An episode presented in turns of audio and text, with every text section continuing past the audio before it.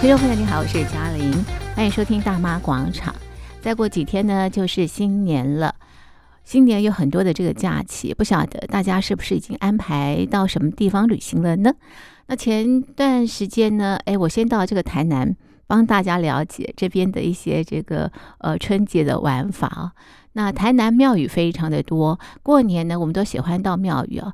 那到庙宇啊，祈求这个呃来年能够有好的这个运气，有好的这个彩头。所以呃，我觉得台南可以满足大家。比方像武庙哦，那武庙呢也有这个盐水风炮，非常非常的这个精彩。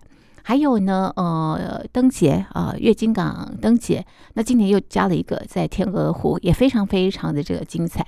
然后呢，你到这个盐水了，你也可以到周边去玩，比方到这个新营，比方到这个后壁。后壁呢，哎，这个稻米非常非常的有名。那这个俗女村呢，也是在这边拍摄的啊。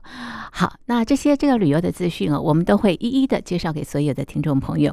那今天我们要介绍的地方呢，就是后壁加上这个新营。我们先到啊，这个卡多粮食故事馆。在这里呢，这个做披萨啊，或者是你可以做这个安菇柜啊。那另外呢，也会把这边的观光工厂啊介绍给大家。那这里呢，也可以用餐啊，这个假日有这个 buffet，然后平常呢是吃便当都不错的。那另外呢，到新营是到铁道文化园区，我们到这边来搭火车。那么通过这趟的这个火车之行呢，认识啊这个台糖的一些历史跟文化，还有一些这个铁道的故事。好的，手机旁的听众朋友，我们现在就一起出发。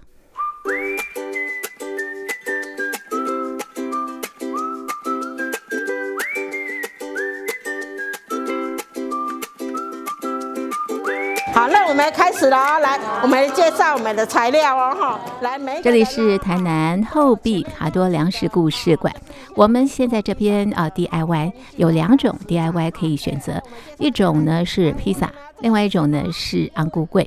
那这一次呢，嘉玲做的是披萨。好，老师呢一开始先介绍桌上的材料跟工具啊，接着老师就一个步骤一个步骤教大家怎么样做披萨。然后还有我们的这个是我们的哦披萨的面团，对。然后还有一张烘焙纸，烘焙纸呢的下面有什么？九号码。哦，对，没错，有号码。然后呢，哦，你们要记得自己的号码哈。对，然后领披萨的时候你们是认号码。哎，对。我们先把东西呢往前面移，好，前面留前面留出一个空间出来。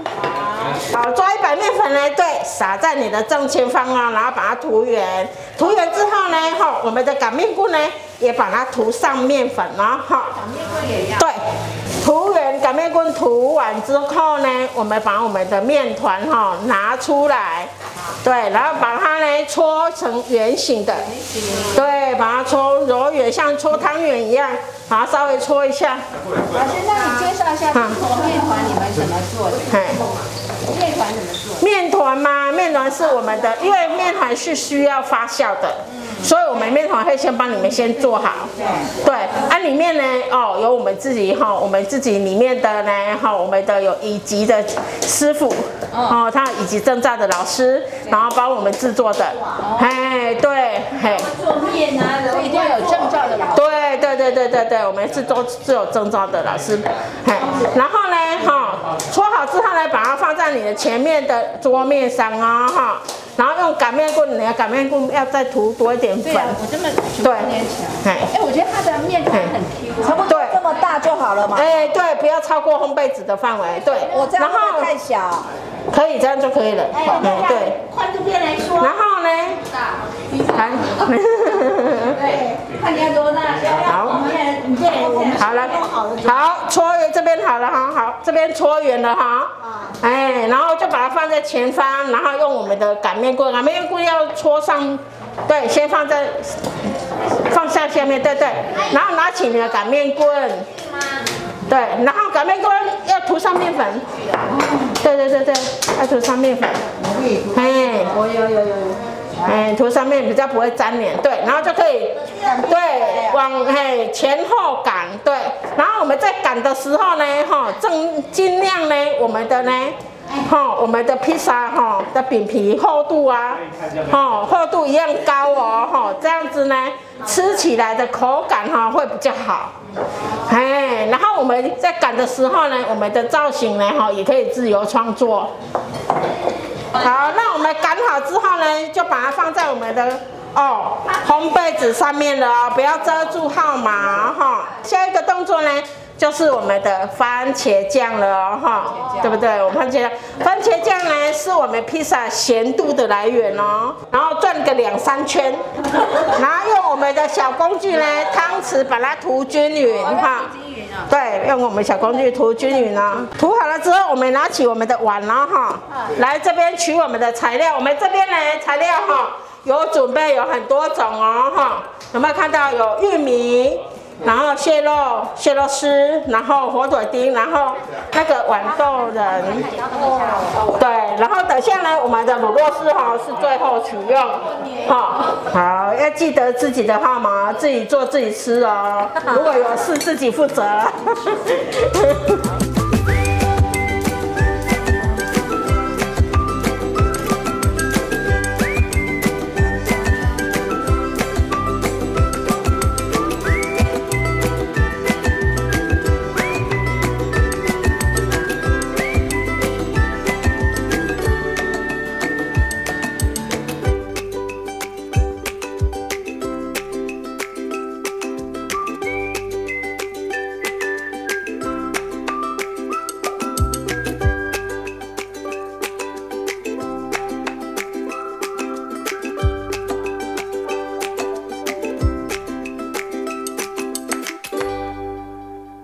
披萨做完之后呢，要送进烤箱烤。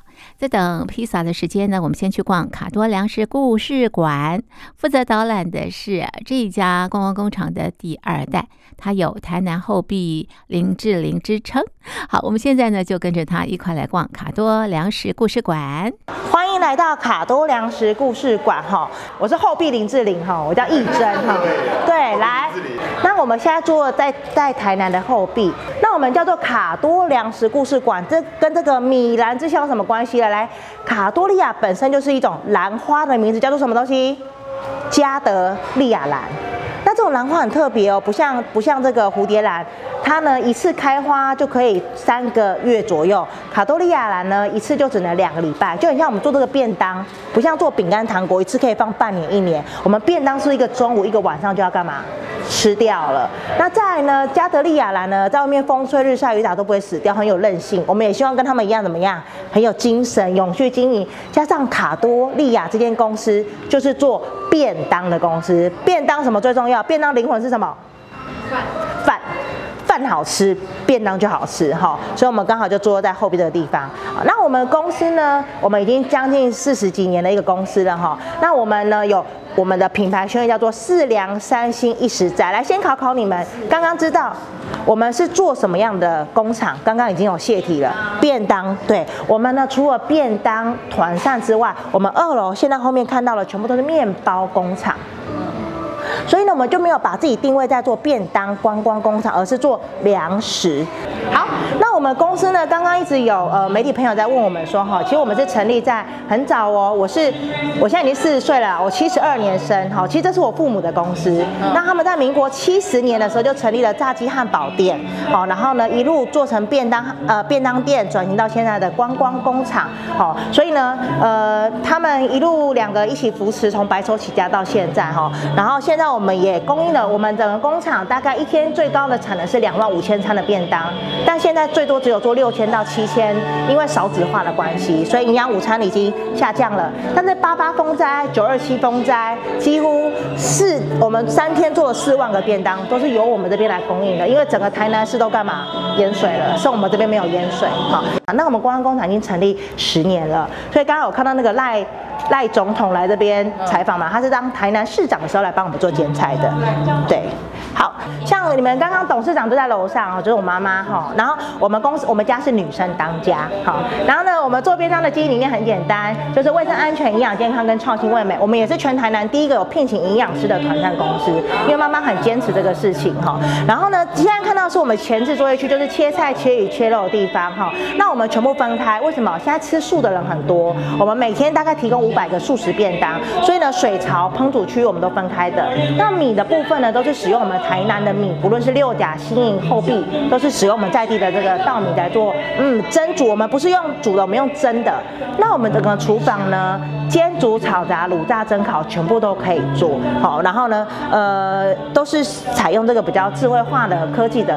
那每一个厨师呢，都要拥有厨师证照。那这是一个团队合作哈。呃，其实做团膳是蛮辛苦的哈，很多小细微的小细节都要去注意到。为什么避免食物中毒？这是最重要的。那东西煮好之后，就要到包装室做包装。那我们配膳分成两种，一种是便当，一个一个的便当。哦，所以一个人拿一道菜，用输送带，好把便当装好。那第第二种配膳方式呢，就像营养午餐，几烫几烫哎，哦打菜的，或者是现在全台湾最多的老人共餐中心在白河，就是由我们公司来提供的，每天提供八百个老人做老人共餐服务这件事情。那水果是也都另外分开来哈，因为小朋友是需要吃水果的，然后他们每个礼拜会有一到两次的水果。那我们总共呢有二十二辆的这个保温车体。那我们公司其实蛮特别，我们在偏乡，所以其实我们距离每一个学校都很远，或者距离很多服务单位都很远。但妈妈就是秉持着哎需要服务的精神，所以呢这个车辆的成本很高。那其实煮不是很累，什么事情最累？洗最累。我们每天要洗一万多个盆子，好这个不锈钢桶啦、器具啦哈。然后呢洗完之后呢要再进这个消毒柜上冲下洗，好然后消毒。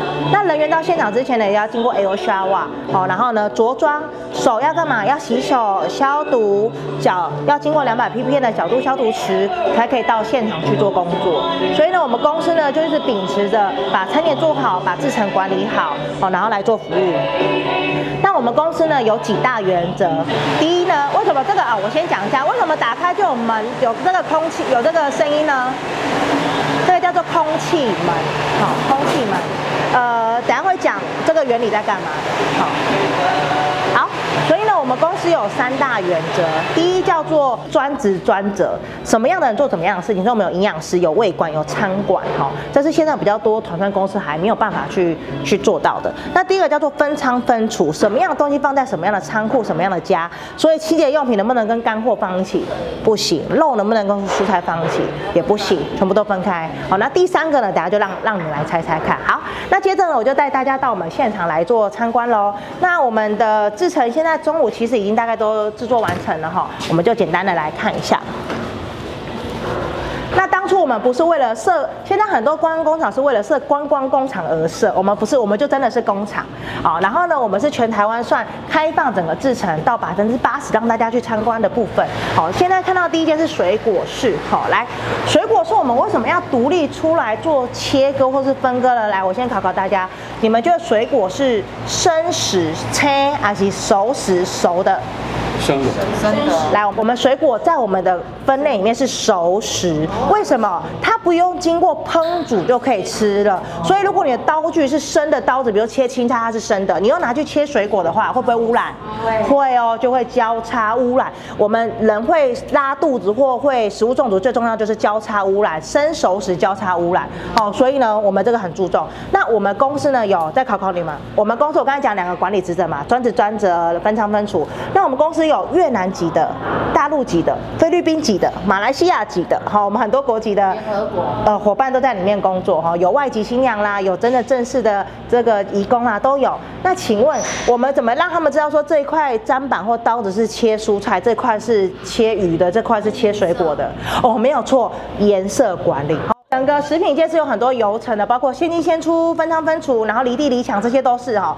做食品是非常多的细节，包括你看哦，我们这个哦，为什么要有这个 R 角？这个叫 R 角，哦，不是直角，是因为不要藏污纳垢。所以我们的水槽水沟打开不会是这样直角，会是这样圆圆的，这个叫 R 角哦。所以很多小巧思啊，哈，跟需要注意的细节。来哦，这边是我们的厨房哈，来，这个很大的锅子就是我们煮东西的锅子哈，叫。做蒸汽回旋锅，来猜猜看，那一锅一次可以煮几人份？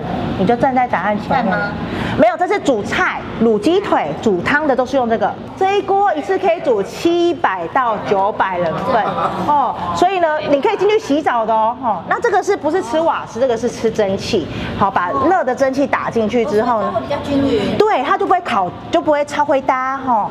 对，但但是它爆香后面有炒炉要爆香用，我们会先把这些蒜头先爆香之后再拿来前面用。那素的荤的，那那边是卤区，所以煎煮炒炸卤炸蒸烤我们全部可以做。没有，我们也有烤箱，有蒸箱，有这个呃回旋锅，有炸油炸鸡，哈，煎煮炒炸卤炸蒸烤我们都可以做。来，再考考你们来，有没有看到那个黄色帘子？大家看这个在干嘛的？这不是什么避免细菌什么的，不是，它是避免什么东西？蚊虫啊，苍蝇那些。呃，最主要是苍蝇，它叫做防蝇帘。好，那我再考考你喽，为什么红的、绿的、白的、紫的不要用，要用黄的？没有错，来，苍蝇是色盲，他看到那个，他看到那个黄色会以为是黑色，那你看到灰色会不会去撞墙？不会嘛。来，我们打开粘蝇板，什么颜色？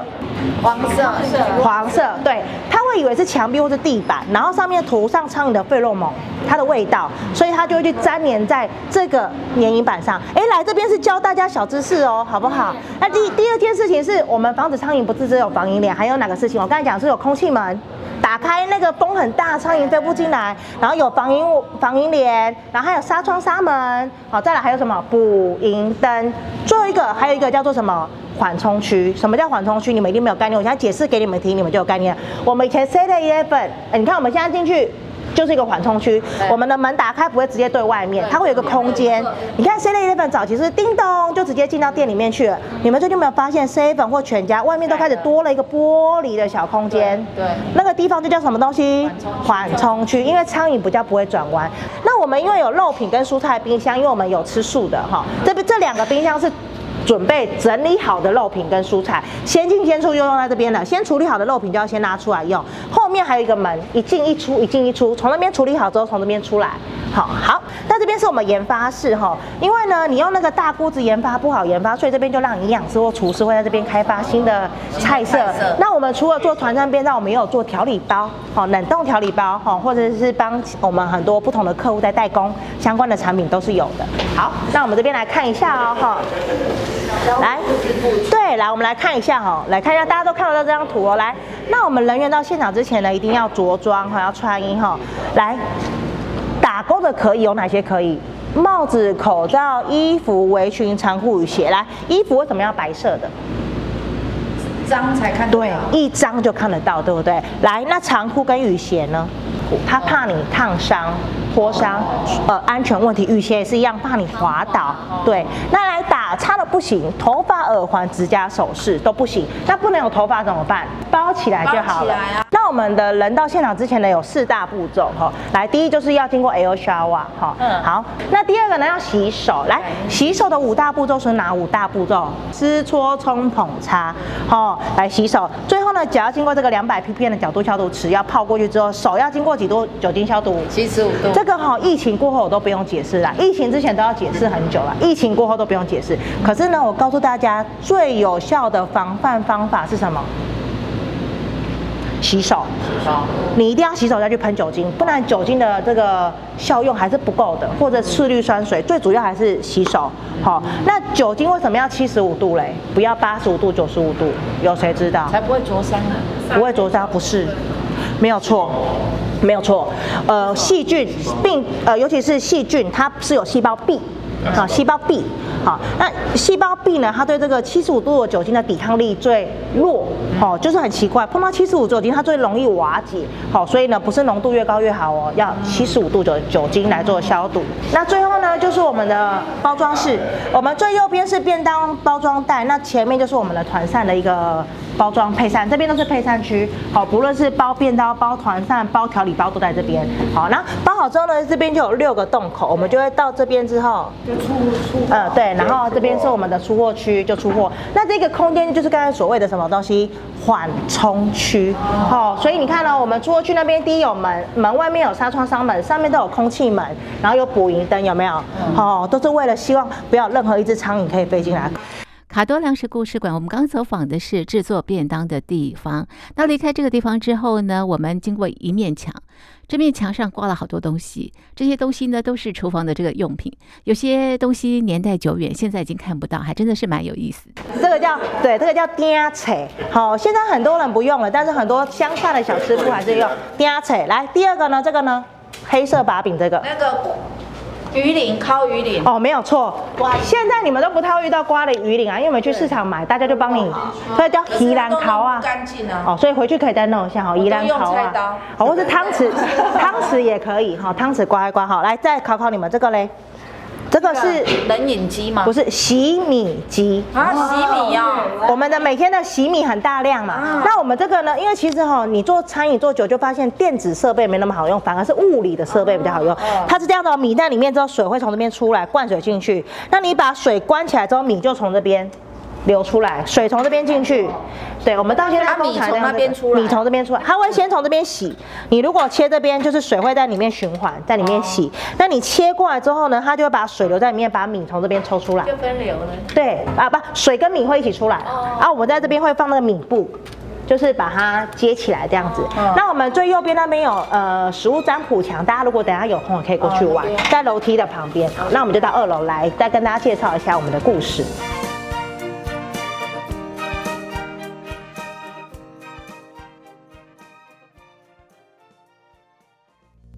听众朋友，你好，我是嘉玲，欢迎收听大妈广场。好，那今天在广场旅游趴，我们来到的是台南的后壁。我们第一站介绍的是卡多粮食故事馆，刚介绍他们做便当的工厂。那接下来呢，要介绍呃这座观光工厂的创办人他们的爱情故事。那接着来讲一下这个故事好了啦，我就说我们是一个爱的故事哦。你看林家龙也有来过哈，好，林家龙，对，好，来哦，我我，对对对，来我讲一下这台 Wispa 的故事哈。你们这现在这个年代，大家都是谈恋爱结婚，对不对？对吗？偶像亲结婚的，真的假的？偶像亲结婚的，但是呢，我爸爸妈妈那个年代非常的先进哦，他们在对谈恋爱就结婚就算了，因为我妈妈家里比较有钱，爸爸家里比较穷，于是两个就干嘛？没有错，私奔。真的假的？真的真的，就骑着威斯巴，对，就骑着威斯巴私奔了，五十四块解决一个婚礼。好，然后他们两个在谈恋爱的时候就一起开店了，不是等结婚哦，谈恋爱的时候。那我怎么算都怪怪的哦。他们结婚纪念日四月二十六号，我十一月生，哦，这样就知道了啊。哦。对，然后呢，他们在民国，没关系啦，情书等下会让你们看哈。那那个时候呢，我妈妈呢，她一开始会想要创业，就是她在台北的福乐做会计啊，她都不做会计，她都去偷偷学怎么做这个炸鸡哈。那时候福乐炸鸡汉堡店，嗯，所以我们那时候是跟香鸡城，我们是同时代的时候做炸鸡汉堡的。那民国七十二年的时候，因为肯德基、麦当劳大举进来台湾，我们才开始转型做便当。于是呢，爸爸就到台北的东一排骨偷偷去。做 SPA，学做排骨饭，回来开始做排骨便当，开始卖便当店做简餐，哈。然后他们那时候呢，一开始卖炸鸡汉堡的时候，就是骑着这台 Vespa，好，然后呢去那个，你看我爸很帅，哈。以前我爸很像小流氓，他扣子都只有扣两颗，哈，穿喇叭裤。然后我阿妈看到他就会拿扫把怎么样，把他赶出来，嘿，所以两个就会私奔，五十四块就解决了一个婚礼了，哈。然后呢，呃，就都去嘉义的东市场买这个鸡肉。那那个时候没有赖啊，后来爸爸去东一排骨学做排骨便当，对不对？那时候没有赖啊，没有 email 啊，怎么办？你可能没有经历过这个时代，写信。来，我们来看一下，他们有爱的情书。写字很漂亮。对，我爸爸的字很美，妈妈的字也很美。他是用钢笔写的吧？呃，我满不在，反正呢，爸爸妈妈最后一个字都是秋天的秋，所以呢，一个叫小秋，一个叫。大秋，好，都是秋天秋。那呢，这边就是爸爸在东一排骨的时候，呃，写给妈妈的情书。那为什么没有妈妈写给爸爸的情书呢？男生就是这样子，比较不浪漫。对，妈妈留下来了，爸爸把它丢丢了。但是呢，你们再看看哦，为什么？哎，这个情书内容蛮恶心的。我的小秋，什么什么？哎，终于等到你的电话啊，这个我都念不太下去了。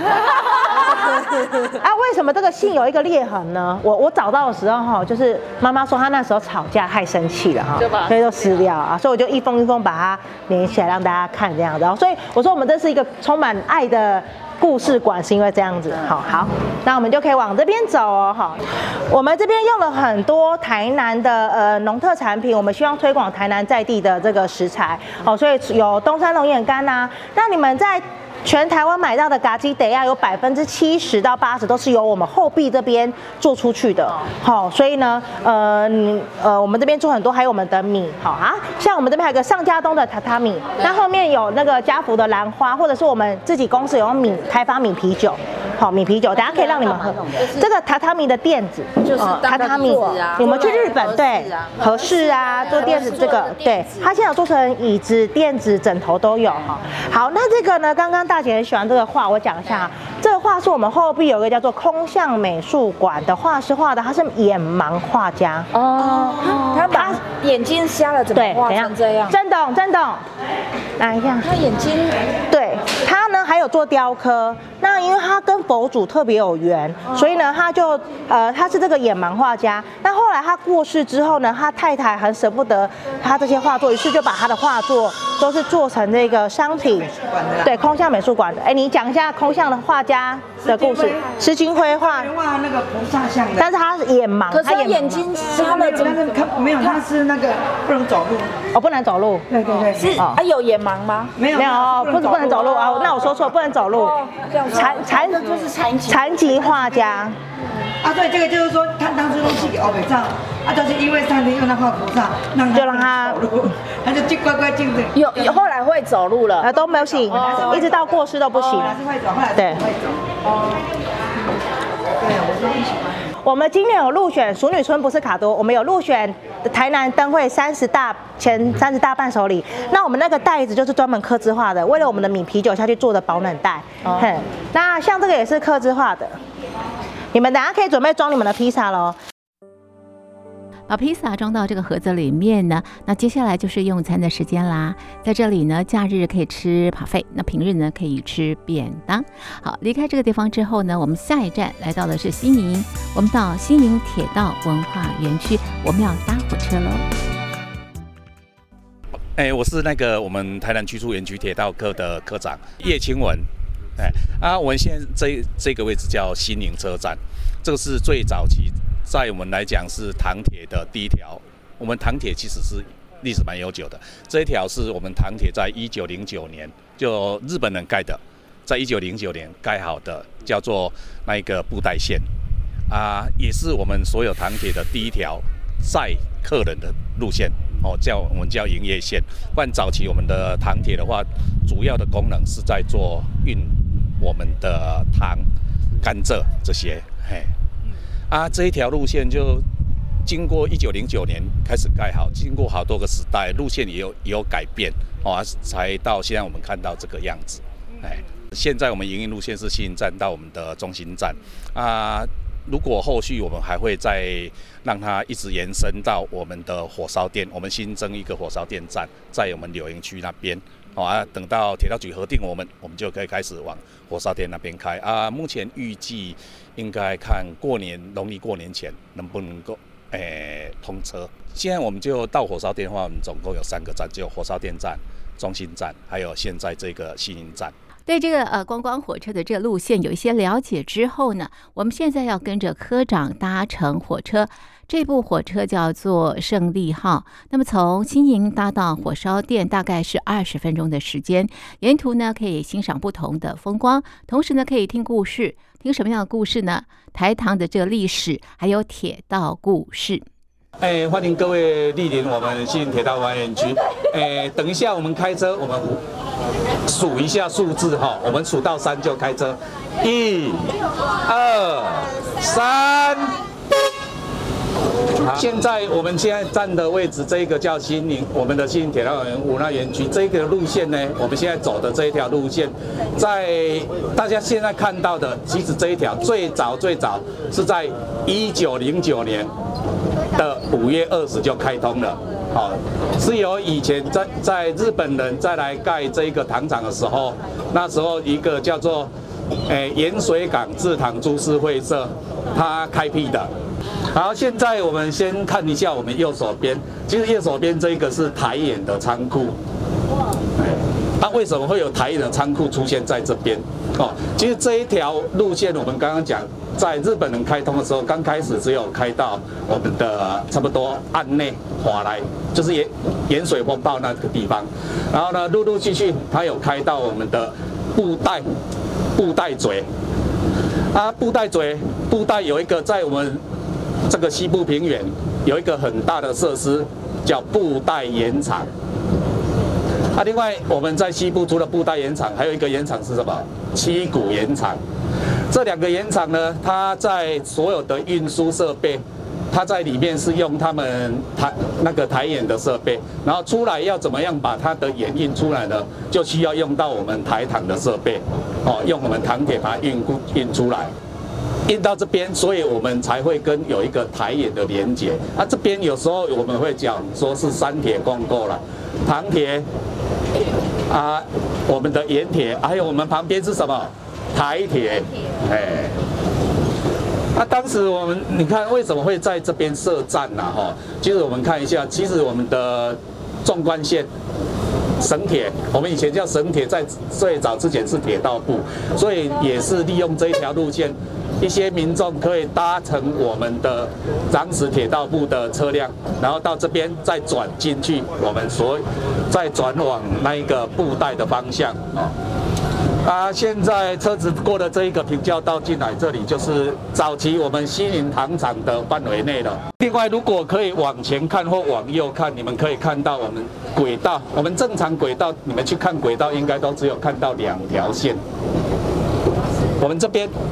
不一样，有三条线，哎，它为什么会有三条线？因为我们在新营糖厂来讲，我们旁边有一个叫新营副产加工厂，我们很多物资呢需要透过铁道进到那个台铁里面，帮我们运输到。像博二那个地方的仓库，其实是我们台党的仓库，哎，早是我们早期台党的仓库。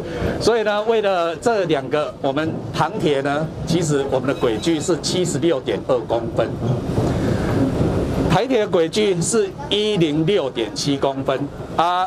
为了让同一条轨道可以两种轨距的车子都可以跑，所以我们就画会做出三条轨道，里面比较窄的。那是七十六点二，就是由我们台糖的小火车，就大家在讲的五分车在跑。如果宽一点的，一零六七，哦，就是比较可以进台铁的车子。现在看到我们的左手边，哎，这里就是以前我们是要我们在崩腾哎，哦，所有甘蔗进来需要先过磅，还有采样，就是我们的平量室。啊，现在我们改成我们的办公室，还有我们很多台糖产品也会在这边那个贩售。哎，那现在我们头顶上这一个，我们的名字叫我们调度室，调度型。这个调度室其实是控制也是蛮重要的设施，因为我们的铁道呢，台糖的铁道大部分都是闭塞，就是一个轨，在你这个区间只用一台车在跑，所以所有的火车你不可以在同一条轨道。有两个两台火车，不然就会相撞了。所以我们必须要利用我们的调度室，还有我们很多分歧站，去控制说我们这一条路线上只能有单一台火车在跑。好啊，这个这边呢，我们可以跑的路线往南，我们可以跑到最远跑到哪边？可以跑到南州。哎，我们糖厂的铁道呢，最远从这边可以最远可以跑到南州，最北可以跑到月眉。台中，哎，啊，但是这个铁道我们就会，以前大家可能比较少听过，我们有一个叫做糖，我们的糖铁的南北平行预备线，在刚开始成立，刚好国民政府过迁，那时候我们整个铁道运输大部分都是靠台铁，但是呢，政府怕如果有时候发生铁道被炸了，我们西部整个运输就挂掉了。所以就要求台糖把每一间糖厂的铁道通通串联起来，串联起来。那那时候有叫一条做糖铁南北平行预备线，当台铁被炸了，还有糖铁可以用。我们的糖铁南北平行预备线，台中起点是台中的后火车站，南边终点是我们的高雄李子内米亚来，就在差不多现在比较熟悉的就是梦时代那附近。其实我们这条轨道这样，如果我们一直往南的话，第一个村落啦，哈，应该是说会有岔路。如果没有经过岔路，第一个村落是在我们的下营 A 营啊，这边会经过下营，然后到雪甲，再往南可以到我们的佳里糖厂。好，哎，这里就过了这个平交道，就准备到我们的火烧店站了。火烧店呢是这一趟火车之旅的终点。那待会呢，我们要从这边再搭回去，搭回到新营铁道文化园区，所以它的这个车票呢是来回的。那沿途真的是看到不同的景色，我觉得还蛮有意思的。它的车速其实是很慢的哦。好，那呃，这个科长呢也告诉大家怎么样啊，这个搭乘啊、这样的一个胜利号的火车。哎，如果我们在平常日的话，是接受团体预约，就二十人以上就可以预约啊。如果假日的部分，我们就会有固定的班次，从早上九点开始到下午四点多，我们也会有一个定期的班次。好，过几天呢就过年了，朋友们啊，可以考虑到台南的后壁，可以到卡多粮食故事馆，然后呢可以到新营铁道文化园区搭乘胜利号。好，今天的节目就进行到这里，非常谢谢您的收听，我们下次见，拜拜。